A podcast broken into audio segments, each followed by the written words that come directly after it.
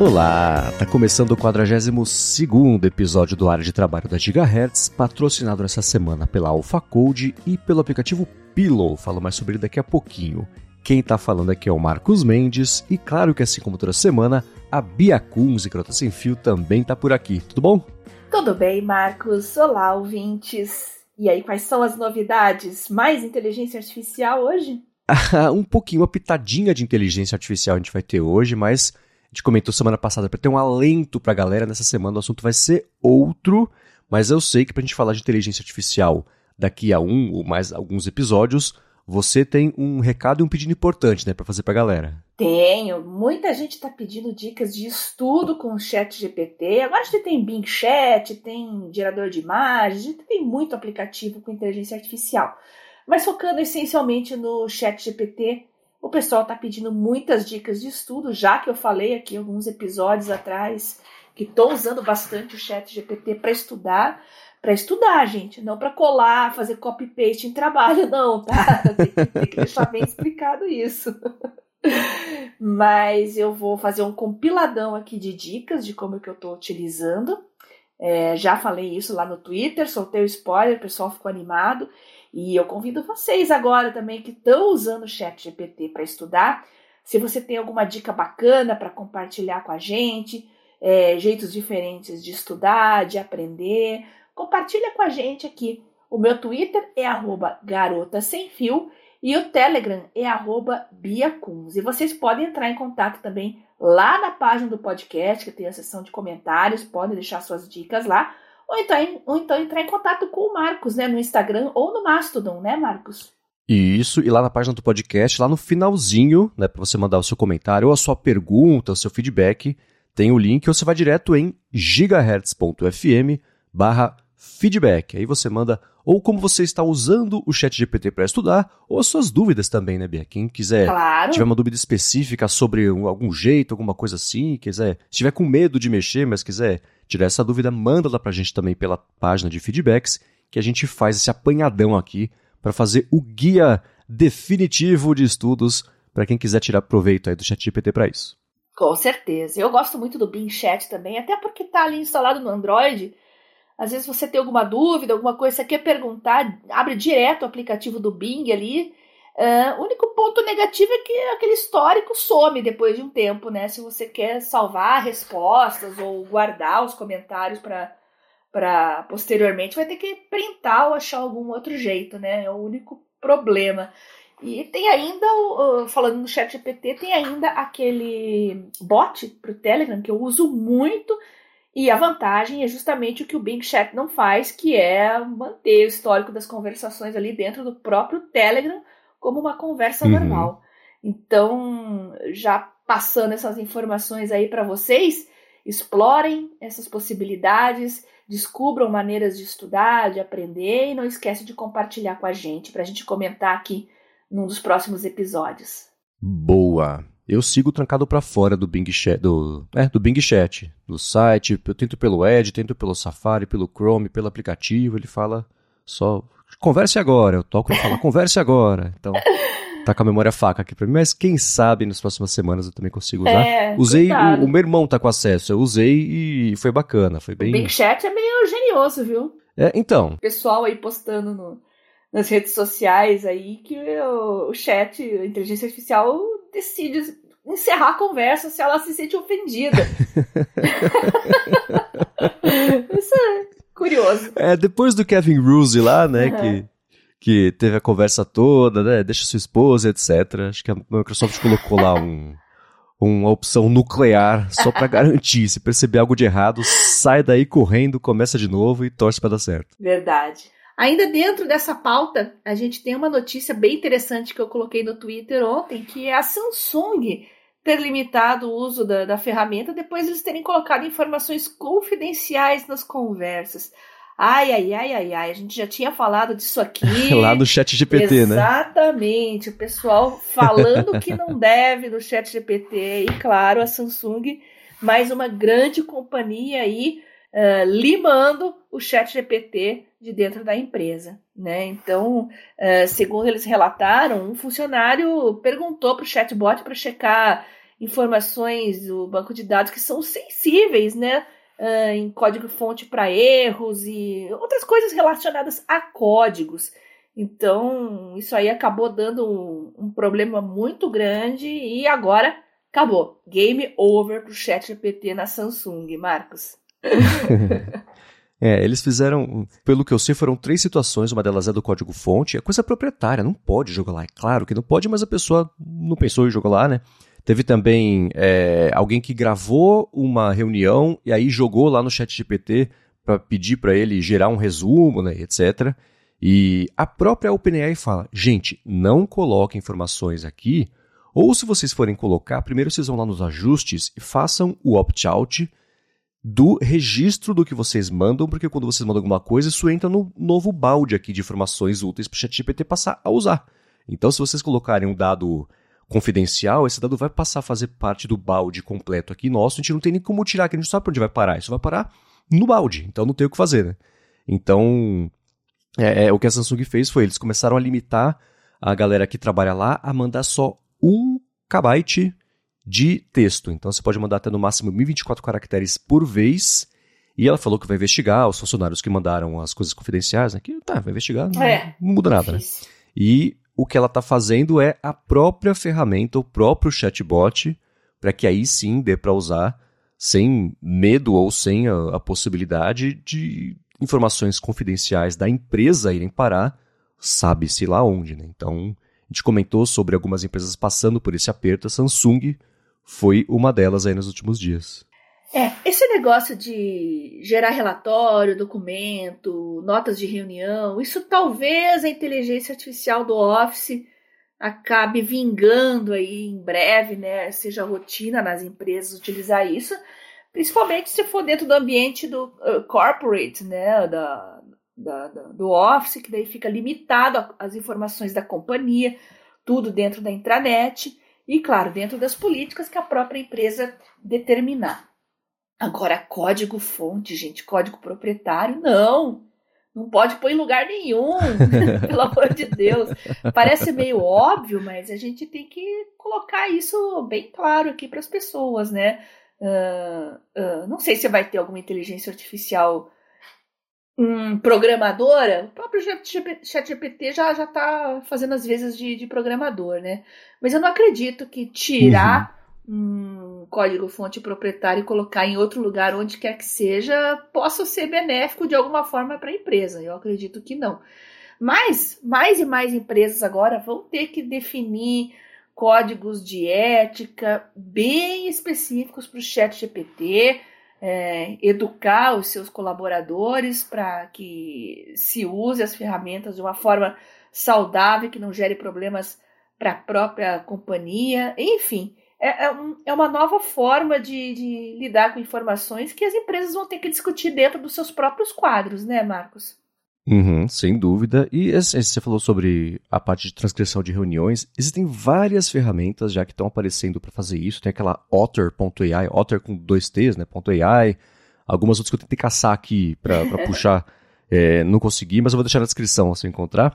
E todas elas, é claro que existe, você faz a troca, né? Da privacidade versus o benefício de você ter esses resumos. Tem umas que já fazem direto do vídeo da reunião do Zoom, você adiciona o bot lá, ele vai transcrevendo e vai resumindo, etc. Mas tem sempre que levar em conta que se você está dando acesso a isso, vai para algum lugar para ser processado, mastigado e cuspido do jeito que você quer. Então tem que ter muita atenção para isso, porque é, senão vai acontecer mesmo o problema de que sei lá, essa informação confidencial, imagina, por exemplo, esse do, do, do, do código-fonte, é o, sei lá, aquele do GitHub Copilot e você joga lá, ele está aprendendo com o código que você colocou lá. Uhum. Então pode ser que uma hora alguém peça para fazer alguma coisa, o código proprietário da Samsung vá parar lá no código fonte de alguém também, porque, enfim, é assim que o negócio usa e aprende e vai aumentando a própria galeria de conhecimento para ajudar mais e mais pessoas. Né? Então tem que tomar muito cuidado mesmo. A gente está dando esses exemplos, mas de todo mundo. Eu falei aqui há umas duas semanas sobre, por exemplo, a pessoa que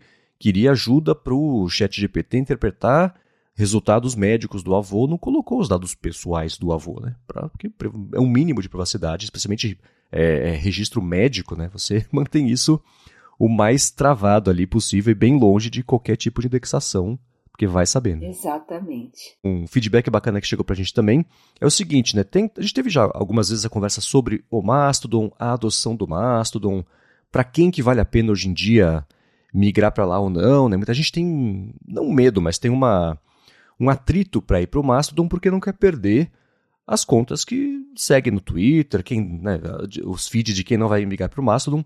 E o Denis Nunes mandou para gente um site que é o bird.makeup. O que ele faz é uma ponte, basicamente, entre o Twitter e o ActivityPub, que é o protocolo aberto lá, uhum. que rege como é que é o feed, não só do Mastodon, mas do Pixel Fed, que é tipo Instagram, só que é, também aberto, etc., tudo federado. E então você vai no bird.makeup, você coloca lá o, o nome do perfil do Twitter que você quer passar a seguir no Mastodon e ele gera o que me pareceu ser uma espécie de usuário para você seguir no Mastodon e ele fazer essa ponte. Só que tem um problema. Para mim não funcionou. Eu tentei Ué? criar um feed pra, do seu do, do seu Twitter, né, Bia, para ver se, se ia funcionar para poder passar a te seguir no Mastodon. Uhum. Ele fala: "Ah, então, ó, procura por isso aqui lá no Mastodon que vai rolar". Certo. Eu procuro, não rolou. Então não sei se levou um tempinho ainda para indexar esse usuário que não sei se ele cria, o que, que ele faz, mas vamos ver se com o passar do tempo eles melhoram isso ou se foi só para mim que deu bug, que é bem possível. Então para quem quiser dar uma espiadinha, vai em bird.makeup, o link está aqui na descrição, e vê se para vocês funciona e manda de feedback pra gente aqui, pra gente comentar nos próximos episódios. Será que não é o próprio Twitter que está sabotando? Então, era uma outra possibilidade, né? Porque como eles estão mexendo bastante aí nessa parte estrutural de, de trás, né? A API gratuita né? foi desativada recentemente, etc. Pode ser que isso tenha acontecido, mas, pô, bota um aviso no site, né? Então, como não tem nada lá, eu tô supondo que o problema sou eu nessa situação. Mas se alguém tiver informação também pra gente sobre isso, será muito bem-vinda. Certo.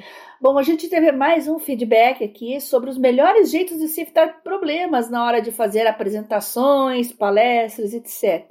É o Jonatas Costa, que falou que é professor de física, mora em Campina Grande e trabalha em João Pessoa. Devido à viagem semanal, preciso de portabilidade, diz ele. Desde 2019, utilizo o iPad para apresentar em sala de aula. Utilizava também para todo o resto, pois uso as ferramentas do Google no navegador. Contudo, desde 2022 comprei um Galaxy S20 FE para testar o modo DeX. Olha só, a gente nunca falou do DeX aqui no área de, de trabalho. Verdade. Vamos falar bastante dele, colocando nas pautas aqui. Então, ele quis testar o modo DeX e é isso que ele está usando desde então. O DeX, para quem não conhece, é um modo né, no sistema operacional Android ali dos aparelhos da Samsung que rearranja a, a, a interface do sistema operacional para ficar com um jeitão de desktop, né? Rearranja os ícones, uh, as janelas, uh, o core continua lá, tudo continua do mesmo jeito, é só uma maneira de apresentar, é uma mudança na interface do usuário, que é muito legal. Se você está trabalhando, uma coisa a gente está com o tablet ali com o dedo, com caneta, é uma, é uma abordagem. Mas se você liga um teclado e um mouse, aí muda completamente e o modo DeX é, fica muito mais ambientado e adequado para trabalhar com essa interface. E é bem legal. Eu devia usar mais, viu? Eu esqueço. Às vezes eu uso sim. eu tô tão ligada, às vezes, nas coisas que eu tô fazendo que eu esqueço de colocar no modo Dex. Inclusive, eu tô agora aqui com o tablet, tô com o teclado, tô com o mouse, porque eu tava redigindo, né? Então, uh, é, é bem mais interessante trabalhar nas janelas do jeitão desktop como num, num PC, num Mac, enfim, num computador tradicional. Continuando aqui, o Jonatas diz que em sala de aula, como ele gosta de mobilidade, não gosta de fios, né? Como eu, ele usa um dispositivo genérico, né? Que comprou no AliExpress para espelhar a tela do iPad. Interessante. Quero ver que dispositivo é esse. Se não tiver internet ou não quiser rotear do smartphone, o próprio dispositivo gera um Wi-Fi para espelhar o iPad. Nunca tive problemas e projeto até pequenos vídeos e tudo mais. Ele tinha Mac e passou para iPad justamente devido à portabilidade, mas ele gostou tanto do Dex que está planejando migrar totalmente para o ecossistema da Samsung. Olha só, ele já está pesquisando um Tab S7 FE ou um Galaxy Book Uh, o S7 FE é o que eu estou usando aqui, né? E sobre o Galaxy Book, eu já dei uma olhada assim e achei bem interessante, mas no momento o, o modelo de trabalho que eu estou usando aqui com o meu próprio S7 FE tá perfeito e eu não mexeria em nada. É o meu é o meu setup de trabalho no dia a dia, viu? É, eu gosto muito dessa ideia do DeX. Eu acho curioso. Eu acho que a Motorola tinha também um método parecido de você transformar o sistema operacional do telefone num modo computador quando conectava o, enfim, monitor e os periféricos todos. É, e a Microsoft prometeu uma solução, uma época falava muito, inclusive com uma, a opção de continuidade, migrando de smartphone, tablet, mobile para PC. É, parecido com o que a, a, Apple criou na época, porque já faz bastante tempo isso, né? Com o Continuum, né? Uhum. Você tá ali começando um trabalho, está redigindo um, um, documento de texto no smartphone, aí você chega no seu escritório, pula ali para o desktop, uh, e, com, e o sistema mesmo já reconhece e abre a tela para você exatamente com as janelas e os, os documentos que você estava trabalhando no smartphone. Não foi em frente, né? Mas a Microsoft teve alguns problemas de de estratégia, de posicionamento com o mobile e uhum. parece que esse projeto foi abortado, né? É, e é, o que eu ia comentar é exatamente isso. É super útil, mas ainda assim é curioso ver como relativamente poucas empresas têm uma coisa dessa para oferecer e mesmo quando tem, poucas pessoas usam, né? Porque eu acho que é uma coisa tão, hoje em dia ainda, é, meio alienígena você ligar um monitor no celular e um mouse etc. para usar como computador que apesar de ser utilíssimo, é, a gente não vê o pessoal usar muito, o que é uma uhum. pena porque é, facilita muito a vida, né? Então, Sim. eu acho a ideia do Dex uma coisa interessantíssima, super promissora. Mas ela tá promissora já tem uns 5 anos, né? Então é curioso pensar que tem algum tipo de bloqueio, de barreira, de atrito de uso que não faz com que isso seja é, é, ou mais famoso ou mais adotado mesmo pelo pessoal.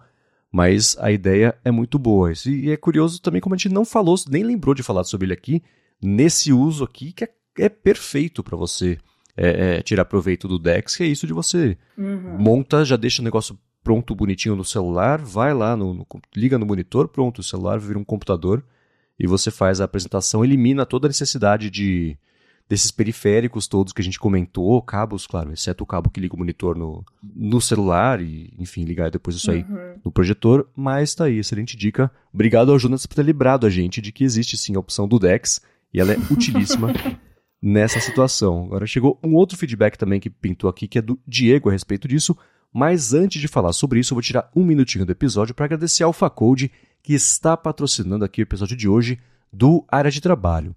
A AlphaCode é uma empresa especializada no desenvolvimento de aplicativos para empresas que querem fazer sua transformação digital e ela fez mais de 200 apps já tanto para Android quanto para iOS, que foram baixados mais de 20 milhões de vezes. E se você tem um produto, se você tem um serviço, se você tem uma empresa, se tem um projeto, uma necessidade de fazer um aplicativo ou de atualizar também o seu aplicativo, você pode conversar com a AlphaCode que ela resolve isso para você com desconto ainda por cima, porque você escuta aqui o área de trabalho. Então, ó, estamos já em abril, se o plano do comecinho do ano ou do ano passado ou dos outros anos era fazer o seu aplicativo, era modernizar seu aplicativo, tirando proveito aí de APIs novas e atuais e bacanas que tem tanto no Android quanto no iOS também, vai lá no alphacode.com.br, a l p h a c o d e.com.br, bate um papo com eles, comenta o que você precisa e diz também que você escuta aqui o área de trabalho e pronto, você faz o seu aplicativo, resolve seu aplicativo, atualiza seu aplicativo com desconto, porque você escuta o podcast e vai tirar isso da frente. Então, mais uma vez, acessa lá alfacode.com.br. Muito obrigado, AlphaCode, pelo patrocínio contínuo aqui do área de trabalho e pelo apoio a toda a Gigahertz. É, a sua empresa não pode ficar de fora da era mobile e ainda mais agora com ferramentas de inteligência artificial, vale lembrar que o ChatGPT tem uma API também. Então, quando você criar o aplicativo da sua empresa ou colocar a sua ideia em pé, é, você pode se lembrar que você pode construir o seu próprio chatbot ali, usando a mesma tecnologia, incorporando tudo junto, Então, não deixe de lado essa oportunidade que a AlphaCode está oferecendo aos nossos ouvintes e coloque a sua empresa de vez na era da inteligência artificial. É isso aí. Agora, seguindo aqui com esses follow-ups bacanas a respeito de apresentações, o Diego mandou pra gente que ele falou que sempre que possível usa a apresentação em PDF, ele usa a minha técnica, né, que eu acho uhum, muito boa. a prova de, de, de Murphy, né? E ele falou que se tem algum vídeo, por exemplo, ou animação que é muito importante para poder passar o ponto que ele quer passar na apresentação, ele tenta manter isso baixado, né? Deixa lá local no dispositivo e o arquivo no formato mais amigável possível a versões antigas do Windows. Ele comentou que além disso, tenta usar uma resolução de tela mais baixa, né? E manter a fonte bem grande. Ele falou que comentou que dava aula, por exemplo, numa faculdade onde os data shows eram de 1024 por 768 pixels e VGA. Ele disse também que ai, a dica. Ai, ai. tá com saudade do VGA, Bia? Não. Imagina você faz uma apresentação linda. Você bota aquela apresentação linda, chega lá, o projetor é VGA, bagunça tudo, uhum. as fontes, todas as imagens. Meu Deus do céu. E ele falou: a dica dele, caso que você queira usar um kit mobile Android, por exemplo, para apresentações, a dica dele é adaptadores para HDMI e VGA, daqueles para notebook, né, que tem porta Ethernet, HDMI, VGA, USB, pisca-pisca, pipoqueira, ele falou, e chegar mais cedo e testar uhum. o ambiente. Esses adaptadores multifuncionais, os multi-adaptadores vários em um, são uma mão na roda mesmo para quem vive aí essa vida um pouco mais móvel e depende de apresentação e coisa assim. Acho que é essencial ter um desse na mala aí, que acho que é o canivete suíço de conectividade para não passar aperto, né? Uhum. É isso aí. É, é, a gente já falou disso aqui, né? De, de kits, de cabos, adaptadores. Não tem jeito. Quem tem esse estilo de vida aí e faz apresentações e palestras em vários lugares diferentes de cada vez, precisa ter um arsenal e levar junto sempre. Continuando dentro desse mesmo assunto, mais um feedback aqui do Fabiano Castelo, que dá muitas palestras e diz que nunca teve problema, porque está sempre no computador, no pendrive e no Dropbox. E mais, ele ainda tem uma bolsinha com todos os cabos, aí a dica que eu falei, né? Com todos os cabos que você puder imaginar. Aí ele mandou uma foto de uma coisa aqui que ele disse que nunca usou. Você lembra do retroprojetor, mano? Retroprojetor, bons tempos, mais Caramba, ou menos, de escola, um que era uma presença diária aqui. na sala de aula. Nossa! Engraçado que as canetas de retroprojetor estão firmes e fortes aí até hoje. Muita gente nem sabe o que é um retroprojetor, mas vai uhum. na papelaria e compra uma caneta de retroprojetor. É aquela que você escreve num acetato, numa folha assim plástica, né? É, uhum. Que você coloca nesse retroprojetor e ele simplesmente espelha e projeta numa parede, numa tela, seja o que for, né? O que está escrito ali. Você escreve na mão mesmo, na unha ali, e projeta o que uhum. você escreveu à mão. Nossa, isso é muito anos 90. Totalmente, é. Isso me lembra bem a época mesmo de, de escola, porque Parece que tem muito trabalho com retroprojetor. é, verdade, dava trabalho.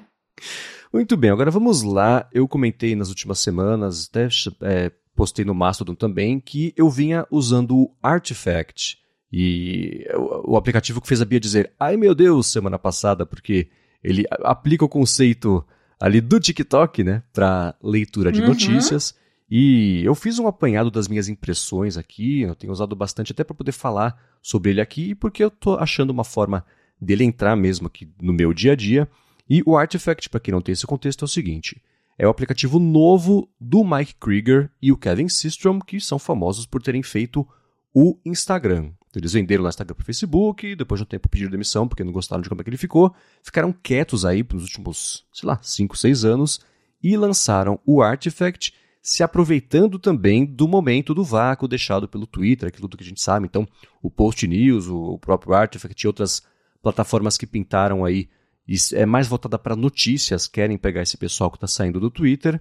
E ele tem esse conceito de ser um feed personalizado, é, com a inteligência artificial, te aprendendo como é que você usa e te recomendando, uh, enfim, as notícias, os conteúdos que você possa ler. Ele tem, quando você faz a conta, ele deixa você escolher quais são os assuntos né, que você prefere que sejam sugeridos para você. Então tem uh, política, parte americana, política internacional, é, tecnologia, TV e cinema, tem parte de culinária, viagem, etc. E isso dentro de categorias. Então, estilo de vida, saúde, negócios e finanças, etc. Então você vai falar, quero esse, quero esse, não quero, não quero, quero, e beleza, né?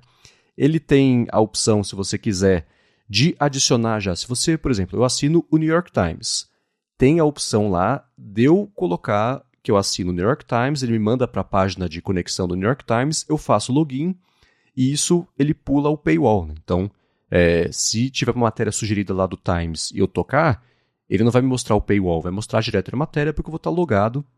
Então você pode fazer isso. Você aí essa é uma parte de de crescimento social que eu acho meio chato e até bem insistente para eles, que é primeiro, você, eles pedem para você colocar um número de telefone que dá para pular essa etapa, eu pulei, claro, né? Mas eles pedem o número de telefone e pedem também uma outra coisa que você pode pular se você quiser, eu pulei, para você adicionar a sua lista de contatos, que eles falam, ah, o Artifact é mais legal com amigos, aquela coisa toda, mas eles querem mais gente usando, claro, o serviço, né? Então, é, dá para pular isso, mas essas duas coisas, eles são bem insistentes durante todo o uso, ficam te lembrando, te pedindo o tempo inteiro de colocar o telefone, e eu achei ótimo esses dias eu vi no Mastodon alguém falando assim: o Mastodon foi a primeira rede em muito tempo que não me pediu instantaneamente para eu trair todos os meus amigos e subir a lista de contatos aqui para todo mundo passar a fazer parte do banco de dados deles. O Artifact é. cai nessa tentação e pede para você subir lá a lista de contatos. O, quando você termina de fazer o cadastro, ele já gera um feed inicial.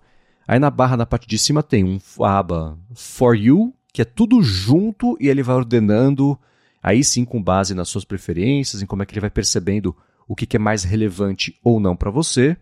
Aí você tem um carrosselzinho que você vai scrollando para as categorias isoladas que eu disse. Então, os que eu coloquei de tecnologia, TV e cinema, tipo, tem celebridades, restaurante, coisa desse tipo. E lá no FI você tem a opção de ordenar essas categorias também, porque aí fica mais fácil de você chegar rápido onde você quer nesse carrossel se você o que você usa, o que lê com mais frequência, é colocar na primeira, segunda, terceira posição e não na décima, sei lá, dependendo de quantas, quantos assuntos você tiver colocado. Para o feed mesmo de notícias, né, depois que você tem essa parte das abas, você tem a lista de notícias que tem uma pegada. Lembra um pouco a do Feedly. Então, você tem um modo de visualização de lista das notícias com um outro destaque um pouco maior. E aí, às vezes, na interface aparecem uns carrosséis de manchetes com notícias ou que tem mais relevância ou que ele vai, acha que vão ser mais relevantes para você. Então, quando você toca para ler uma dessas notícias, uma coisa que eu acho bacana, ele abre o site da publicação e não, por exemplo, o post puxado como se fosse um RSS. Né? Então, ele leva tráfego para o site, o que é bacana, mas tem uma parte que eu não achei tão legal que é assim: eu uso tudo da minha vida do modo escuro. Né? Já, a gente já falou sobre certo. essas preferências uhum. aqui. Então, uhum. e no Safari eu tenho um complemento lá, um add-on, um plugin chamado Noir, que serve para forçar o modo escuro em sites e interfaces que não tem modo escuro. Só que ah pro, quando que o no, no, iOS você tem o Safari, que é o aplicativo mesmo, e você tem aqueles web views que é só um, um Safari Lite que os aplicativos uhum. conseguem chamar para abrir uma página.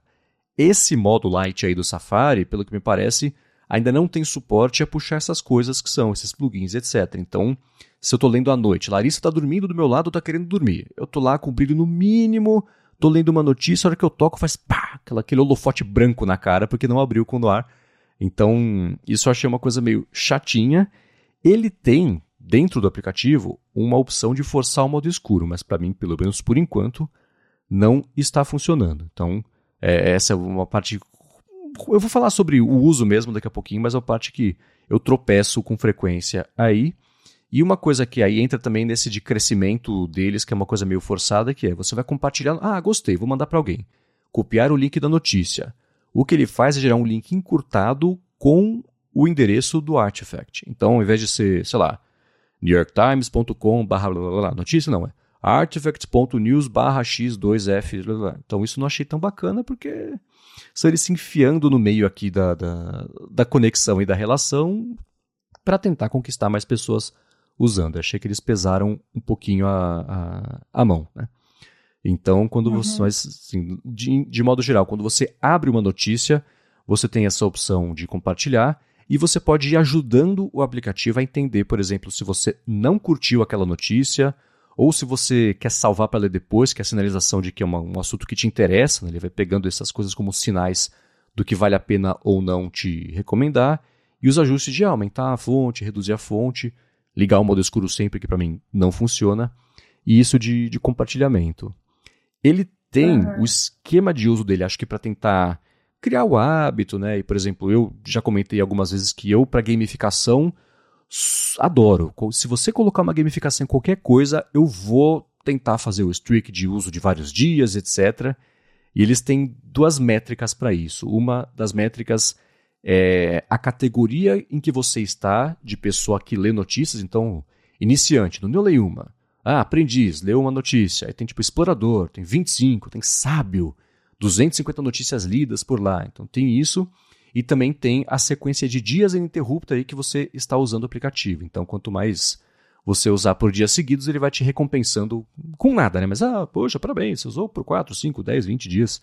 Então, são coisas que eles estão, artifícios que eles estão usando para poder fidelizar aí o pessoal e criar o hábito, no fim das contas. Então, quando aí, na interface mesmo, tirando depois dessa barrinha, quando você chega na sua lista mesmo de notícias, ele te mostra, ah, por exemplo, ah, essa notícia aqui foi postada há três horas e 6 mil pessoas já, já leram, para você ter uma ideia também, um termômetro aí do interesse da comunidade que usa o aplicativo, o que, que é mais relevante ou não, para você usar junto do seu algoritmo pessoal aí cerebral de se o tema por si só te interessa ou se é uma coisa que, mesmo não sendo de seu interesse imediato, vale a pena você saber, porque é para estar uma pessoa atualizada e saber o que está rolando. Né? Então, esse é o, o, a, a, o geral aí do aplicativo. Eles têm também uma parte que eu achei interessante nos, nos ajustes, que ah, pede de novo o telefone, pede de novo lista de contatos, aquela insistência, eles têm estatísticas, que é outra coisa que eu adoro, né? Bota aí um, um, um númerozinho de como é que eu estou usando, por que, que eu estou usando, quanto que eu estou usando, eu vou passar horas ali, mais do que lendo notícia. Então ele tem lá é, quantos artigos eu li, as categorias, que é interessante, né? Eu não esperava por isso, mas a categoria que eu mais li foi de TV e cinema. Talvez porque eu não assine, por exemplo, muitas fontes disso no Feedly, mas ainda assim o que eu mais li por lá foi isso, tem astronomia também. E aí ele te mostra por publicações também, né? Ah, putz, você leu quatro notícias desse site, você leu três desse site aqui, e você tem acesso tanto à sua lista de leitura que você pôs lá para ler depois, quanto ao seu histórico de leitura também, que é bacana para você, putz, vi isso aqui faz uns três dias, volta no histórico, pega o link para mandar para alguém e etc. Então, nos ajustes também você tem a parte de, né, isso de assinaturas, né, se você usa o paywall ou não, você pode pedir para eles adicionarem um site ou um RSS, até explicando por que, que vale a pena isso estar tá lá, porque eles estão, nesse momento, pelo menos por enquanto, com uma pegada de fazer uma fonte com um pouco mais de curadoria, de fazer uma curadoria das fontes de notícias. Então eles falaram, ó, a gente vai ter uma moderação de que sites podem ou não aparecer aqui. Então, se for site de notícia muito tendenciosa, é, é, site que é famoso por fazer notícia falsa, etc., a gente não vai colocar aqui uma decisão nossa de negócio, a gente não vai ter medo de impedir um site de estar por aqui sob protestos de liberdade de expressão. Não, aqui se fala, fala mentira, for coisa, não vai ter. Então eles já falaram desde o começo que é assim, mas essa ferramenta de você pedir para ter um site lá, para adicionar um RSS, etc., é uma coisa que eles próprios podem medir o interesse das pessoas por ter veículos que possam ser mais ou menos, sei lá, uma pegada mais contigo, não sei, né? mas tenha, sei lá, enfim. É, você pode também, se você quiser, bloquear publicações. Então, putz, aparece esse site aqui que só tem clickbait. Tá aqui no aplicativo, só tem clickbait. Beleza, você vai lá e coloca e ele para de sugerir esse site se você não quiser. E você, de tempo em tempo, pode mexer também nos seus interesses, né? Putz, tá aparecendo muita notícia sobre sei lá, viagem e não estou no clima de, de viagem. Você tira lá a viagem como uma das fontes, ele reorganiza e reformula todo o seu feed de notícias, tirando isso aí. Então, é, é, esse é o geral de estrutura do aplicativo, a gente pode falar um pouquinho sobre, eu posso falar sobre as minhas impressões de uso mesmo, e explorar um pouquinho uhum. a mais aí, é, é, como é que pode ser interessante tirar proveito do aplicativo. Então esse é o geralzão aí do Artifact, para quem quiser, se estiver pensando em criar uma conta. É, eu tenho algumas dúvidas. É. Com relação a, a, a, esse For You, né, que são as recomendações. Você tem separado ali as coisas que, que você realmente assina, que você quer ver, das coisas que ele recomenda, certo? Ou de vez em quando ele enfia uma recomendação ali onde você não quer ver? Então, como a proposta dele é ser diferente de, por exemplo, um Feedly ou um Lemeno, né, de você assinar os feeds uhum. das coisas e ele te mostrar, não existe, pelo menos que eu tenha encontrado aqui, nenhum lugar para falar assim, quero seguir esse, esse, esse, esse site. Não, ele gera totalmente sozinho a timeline de notícias para você ler. Então, não tem isso de ah, putz, eu assinei essas coisas 4 ou 5 aqui, ele enfiou uma coisa que. Não, é, ele só pega. Você fala para ele, eu me interesso por essas coisas. Ele fala, tá bom, tá aqui um monte de coisa dentro desses temas.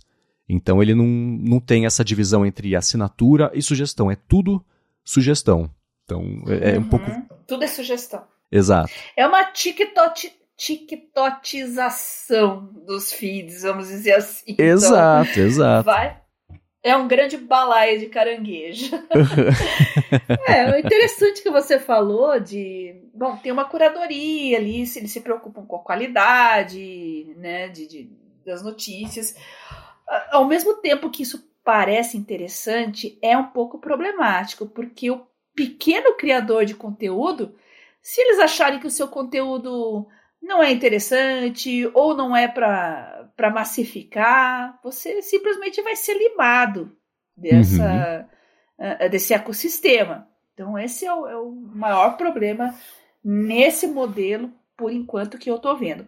E com relação a anúncios, como é que o serviço se sustenta? Eles, como bons investidores de risco nos próprios negócios estão gastando o próprio dinheiro dos investidores. Não tem, pelo menos por enquanto, aqui anúncios, monetização, não tem, não tem, sei lá, Artifact Plus, não tem nada disso. Então, o aplicativo tá nesse momento de usabilidade está perfeito. Você lê os conteúdos e só os conteúdos, não tem nada externo ou de monetização. Eles certamente vão ter esse tipo de coisa no futuro. Então, eu imagino, por exemplo, sei lá, newsletter direto aqui dentro, ou então eles, você colocar, assinar por aqui por dentro, eles ganham uma comissão. Deve ter algum roadmap deles uhum. aí para fazer esse tipo de monetização, mas nesse momento não tem anúncio e não tem nada também sobre eu pagar para ter recursos extras, nada assim.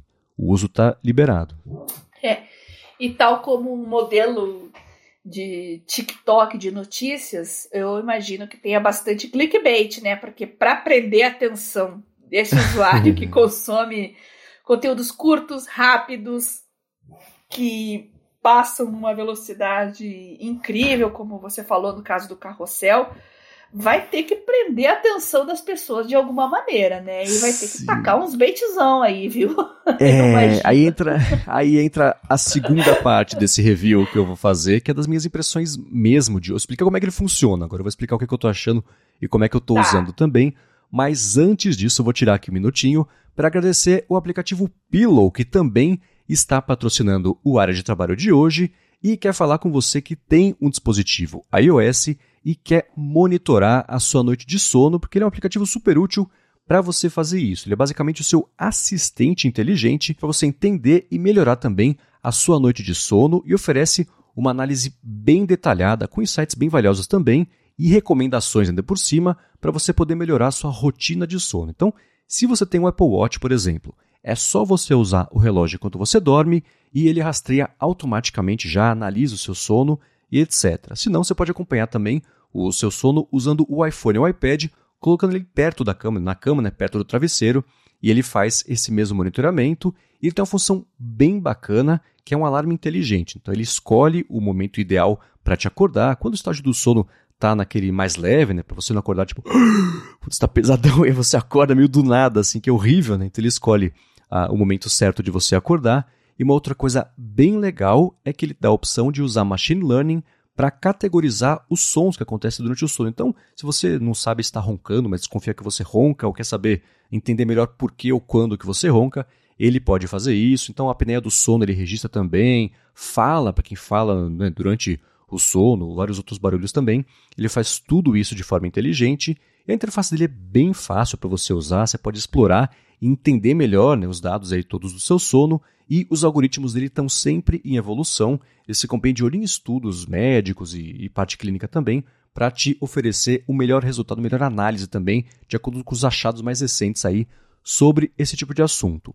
Quem usa o Pillow com o Apple Watch também curte ver a parte de análise da frequência cardíaca, né, para cada sessão de sono. Você vê, por exemplo, a redução na frequência cardíaca durante o sono, a variação também na frequência, o nível até de oxigenação do sangue também, é, frequência de respiração também durante o sono. E é claro que eles têm uma preocupação enorme com privacidade, então tudo o que ele usa para analisar o seu sono é criptografado é armazenado de forma segura só no seu aparelho e também na sua conta do iCloud, se você quiser, né? se você escolher o iCloud para usar como app. E a análise do som também acontece só localmente ou no iPhone ou no iPad, então isso nunca vai para a internet. Olha o papo que a gente estava comentando sobre o ChatGPT, a Samsung, etc.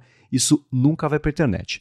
Por fim, no Apple Watch também eles oferecem uma série de complicações para você poder ver rapidinho ali, né? acordou, já vê certinho uma análise ou outra e coisa assim. Se você quiser, você entra no app para ver mais a fundo, mergulhar aí nessa análise.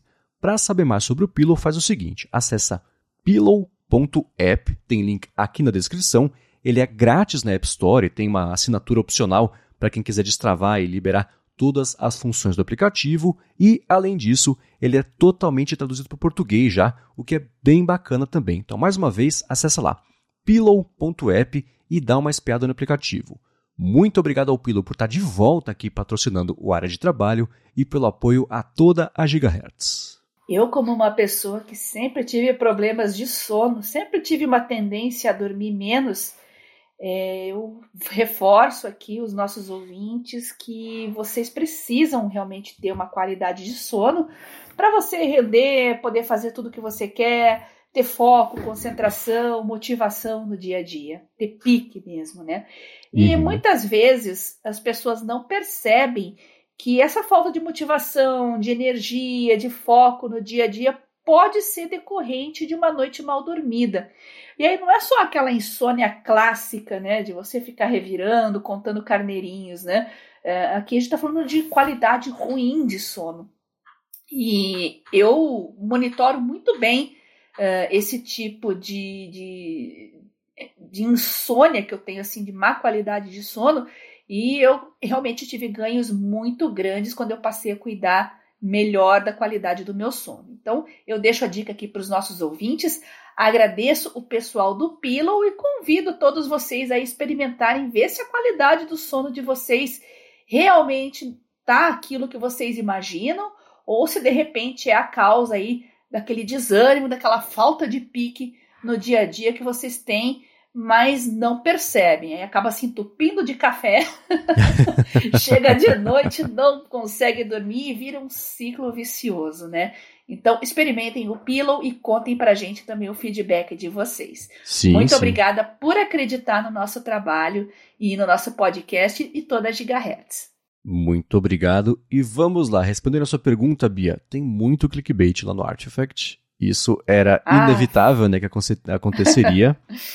Ah, As minhas impressões de uso geral, tá? eu tenho usado quase diariamente, já faz umas duas, três semanas, e eu estou encaixando ele como uma fonte complementar de notícias sobre os temas que eu não sigo, por exemplo, no meu Feedly. O Feedly ele sempre foi muito ligado à tecnologia, é uma herança aí de quando eu fazia loop matinal, por exemplo, que eu tinha uma série de fontes específicas sobre tecnologia, bem abrangentes, mas ainda assim é, específicas sobre tecnologia.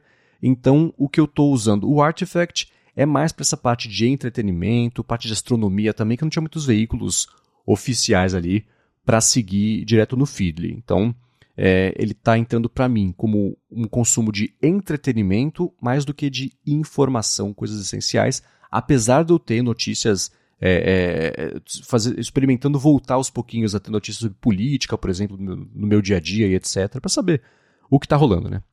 Mas ele tem mesmo essa pegada de notícias clickbait. Então, ah, top 5 destinos de não sei onde, isso tem. Dá para ir sinalizando, né? Uma. Tem dois jeitos, eu acho, de eu sinalizar pro app que eu não gostei. O primeiro é não interagir com isso, nem parar ali a, a timeline, o scroll, né? Com, quando isso estiver na tela. E o segundo lugar é falar não gostei, né? É dar o joinha para baixo para ele saber que você teve uma rejeição e não só uma indiferença àquela notícia. Uma outra coisa também, isso eu mandei para eles como feedback, né? Porque eles estão eles estão estruturados, mas está no começo. Foi um feedback específico falando sobre como é, as notícias clickbait para achar, dá para achar muito mais fácil do que um aplicativo. Não precisa do aplicativo me sugerir isso, porque isso, se abre a janela, chega um clickbait, né? Então é, é, é fácil, né? Então, é, é, o aplicativo ser um pouco mais seletivo ou entender quando é um clickbait e tentar intensificar a, a identificação se quem está usando gosta ou não de notícias apelativas desse jeito. Né? Então, é, o bacana de usar o app é que eu estou vendo muita coisa que eu não acharia de outra forma, então especialmente notícias sobre viagem, culinária, coquetelaria, é, é, até parte de cinema, entretenimento, que eu não sigo lá no Feedly, isso é bacana. Eu já vi, compartilhei notícias ou no Mastodon ou com pessoas também que foi por causa do app que eu achei, né? então isso é legal. É, eu estou sentindo um pouco de falta de ter um limitador da velhice de notícias. O feed ele é composto por coisas atuais, já saiu, sei lá, 15 minutos, a uma hora, a duas horas, mas vai até duas semanas atrás. Então, eles, pelo que eu percebi, eles só deixam as notícias mais velhas quando elas são bem importantes, quando são relevantes, mas ainda assim uma notícia de duas semanas atrás é, é uma era, é. faz muito tempo. Por mais importante que seja a notícia, ela já está desatualizada. Então, eu sinto falta de poder colocar um limitador, ó. Só me mostra a notícia de no máximo três dias atrás, coisa assim. Então, é, isso seria importante ter. Eu gostaria também de poder esconder o contador de vezes que as pessoas abriram notícia, porque isso para mim é completamente irrelevante. Eu sei que para poderia, como eu disse, ser um termômetro de relevância da notícia, mas para mim não é. Se a notícia me interessa, ela me interessa, me interessa, me interessa, e pronto, né? Então tirar 9 mil pessoas abriram, não me diz nada isso. Especialmente se for um clickbait. Eu falo, 9 pessoas, mil pessoas caíram nessa notícia, elas não abriram, né? Então, eu sinto um pouco de falta de poder customizar isso aí. E para mim, a minha impressão é que o feed não tem melhorado ou mudado muito de acordo com o meu uso, com os feedbacks que eu estou mandando. E eu estou comparando isso com a impressão que eu tenho do TikTok, que todo mundo fala que esse feed é absolutamente mágico, que as IAs entendem o que você gosta rapidinho e começam a sugerir. Para mim, não. Parece um monte de coisa ainda que pelas quais eu não tenho o menor interesse, elas são sugeridas lá em cima da aba For You, então eu estou sentindo um pouco de falta da entrega dessa promessa de que o negócio vai entender com os meus hábitos e com o meu uso e vai sugerir coisas relevantes. Né? Então, será que é porque o, o, banco de dados de fontes ainda está muito pequena? Pode ser. Talvez seja isso, né? Pode ser. Eu vou contar aqui rapidinho, né, da, das dos meus interesses, ele uhum. tem uns 30 de opções, eu 4, 7, 10, 11, 12. Eu coloquei 12 interesses, 12 temas, então arte, uh, ciência, espaço, AI, tá tudo aqui. Então, levando em conta que são 12 interesses que eu pedi, a impressão que eu tenho é que eu vejo sempre os 5 ou 6 mesmos veículos. Então tem aqui Apple Insider, BGR, The Independent, tem The Verge, tem Axios, tem o space.com, aí aparecem umas coisas, o Decider, que é mais sobre entretenimento, Punch também, que é um veículo bem bacana, mas ainda assim uhum. eu estou sentindo um pouco de falta de ter um pouco mais de variedade, que é resultado, claro, de eles terem esse, esse cuidado de... Mais fontes. Uhum. De, de, é, né, de não colocar tantas fontes. Então acho que é o equilíbrio que eles vão ter que atingir, mas o principal é que assim, entregar a promessa de ter um feed customizado e muito certeiro do que eu gosto, ainda estou esperando acontecer. Eu achei coisas interessantes lá que eu não teria visto de outra forma, porque eu tenho a limitação de coisa de seguir só tecnologia no meu feed do Feedly e dependo de recomendações externas que chegam pelo Instagram, por exemplo, quando alguém me manda, ou pelo Mastodon quando alguém me manda também, para sair dessa bolha de atualização. Mas, de modo geral, esse tem sido o meu uso, as impressões mesmo aí de uso na prática do Artifact. Uhum. É, Interessante ver é, tudo isso, né? E principalmente esse gargalo aí, já que inteligência artificial é justamente o que mais chama atenção, né? É o grande motivador aí deles, né, para atrair os usuários. Esse problema realmente é bem sério, é bem sério, é um gargalo importante. Mas a uhum. gente está numa fase agora de, como eu falei antes, né, TikTokização de tudo, né? Tudo é shorts, tudo é stories tudo vem em pílulas, conteúdo extremamente é, é, curto, em alta velocidade, uma avalanche de informações. É, esse tipo de aplicativo acaba sendo menos informativo e mais de entretenimento. Exato. Na minha opinião, né? A pessoa quer, ah, vamos ver o que está rolando aqui para eu me distrair um pouco, não necessariamente para se informar. Então, eu acho que vocês têm que ter em mente bem exato isso, porque senão vocês vão se frustrar. E por não ter ainda anúncios, né, ainda está no, no começo mesmo, né, eu acho que esse modelo vai mudar muito quando começar a entrar o dinheirinho, viu? É a impressão que eu tenho. Entrou patrocinador, entrou anúncios, eu acho que esse modelo vai acabar mudando bastante. Para melhor ou para pior, eu já não sei dizer. Uhum. Mas eu acho que vale a pena experimentar, ver se vocês curtem, ver se é, informação no formato de entretenimento realmente é a praia de vocês. E quem testar, quem experimentar, depois conta aqui pra gente no área de trabalho o que, que vocês acharam, né? Vocês sim, já sabem sim. que minha arroba do Twitter é garota sem fio. E vocês podem mandar também para mim lá no Telegram, arroba Bia Kunze. Pode mandar print também, pode mandar textão. O pessoal às vezes manda um feedback textão e fala: Ah, desculpe pelo textão. Eu falei: Não, quanto mais textão, melhor. É feedback. Pode mandar textão, foto, print. Fique à vontade, tá? Quem mandou já um feedback sobre isso foi o Leandro Viscomi, e ele falou que tem usado também o Artifact, mas achou ele meio lento para catalogar novas notícias. Isso foi mais ou menos um mês que ele comentou, que foi quando disse no Mastodon que a gente ia falar sobre o Artifact em algum momento aqui. E ele falou, talvez nem seja esse o intuito, né, de ser uma coisa mais de breaking news, mas ainda assim ele tem sentido falta disso. Eu dando uma espiada rápida aqui, passando pelo feed, a notícia mais recente que eu encontrei saiu há três horas. Então, hum. ok, né? Não é assim, se fosse uma coisa muito, muito, muito importante, aí era bom estar mais atualizado, mas três horas, ó, uma hora do, do, do Axios. Então, tá, parece tá. ser ok. Duas horas aqui do Mashable. Então parece ser ok. O que você falou é como tem sido para mim. Ele não tá brigando com. brigando, não tá concorrendo com o tempo que é, eu uso para me atualizar exato. no Feedly, por exemplo. Ele tá concorrendo uhum. com o Instagram. Ao invés de eu abrir uhum. lá e ver uns stories que não vão me acrescentar nada, eu abro o, o Artifact e me informo sobre alguma coisa, nem que seja menos importante, entre aspas, do que é. uma notícia essencial, mas ainda assim é um pouco mais de conhecimento que eu posso acessar um dia que eu tiver conversar. Ah, putz, vi isso aqui uma vez.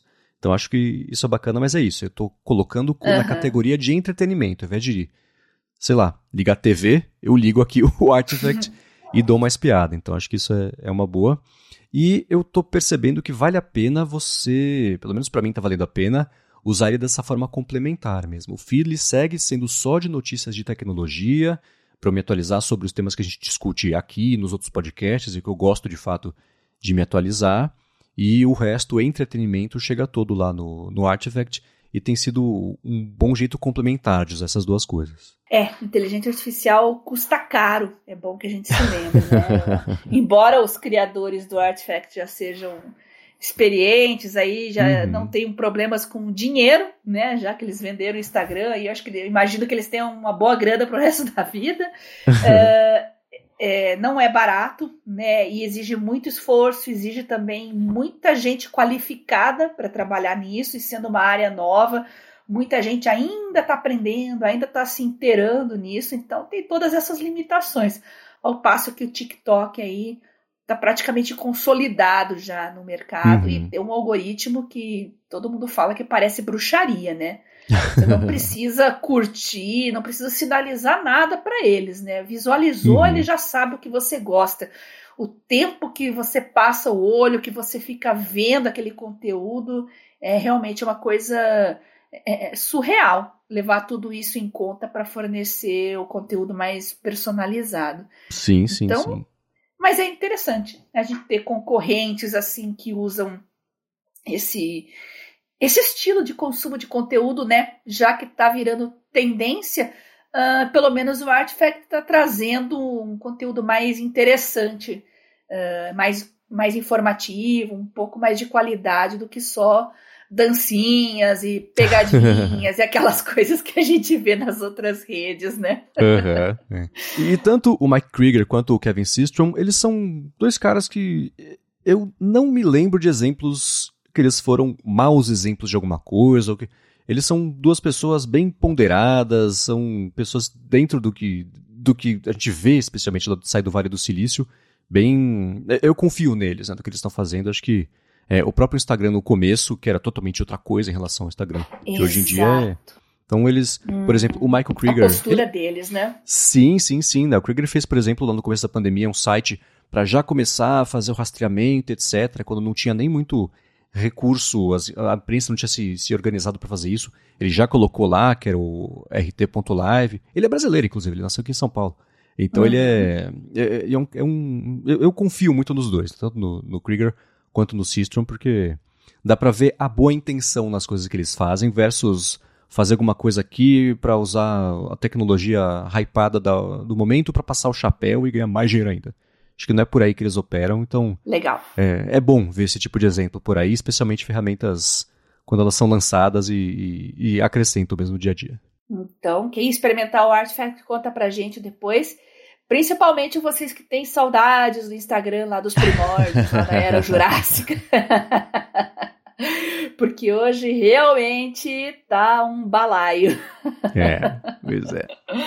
Mas é isso aí. Então, para quem estiver usando, quiser mandar um complemento aí de feedback, quem tiver dúvidas também a respeito do Artifact de ponto que a gente não tenha tocado aqui, manda para Bia, manda para mim, vai lá em gigahertz.fm barra feedback, manda para lá também, que vai ser ótimo receber. E já, o pessoal tá começando a mandar já pro meio lá do barra feedback, já tá chegando coisa uhum. por aqui. A gente uhum. colocou no episódio, inclusive, hoje aqui, coisas que vieram por lá. Bem bacana ver o pessoal adotar mais esse canal aqui, pra gente poder bater esse papo semanalmente. Para encontrar os links do que a gente comentou aqui ao longo do episódio, vai em gigahertz.fm barra adtrabalho barra 42 ou dá mais piada aqui nas notas do episódio no seu app favorito de podcasts e aproveita para dar um coraçãozinho, uma estrelinha também. Se você curtiu o episódio e acha que alguém pode curtir também, recomenda, manda o link, compartilha, porque aí mais gente ainda pode descobrir o área de trabalho e se informar sobre a vida mais produtiva aqui, melhor informada, toda semana aqui comigo e com a Bia. Quero agradecer ao Pillow e também à AlphaCode pelo patrocínio desse episódio e a você, Bia, por ter nos ajudado aqui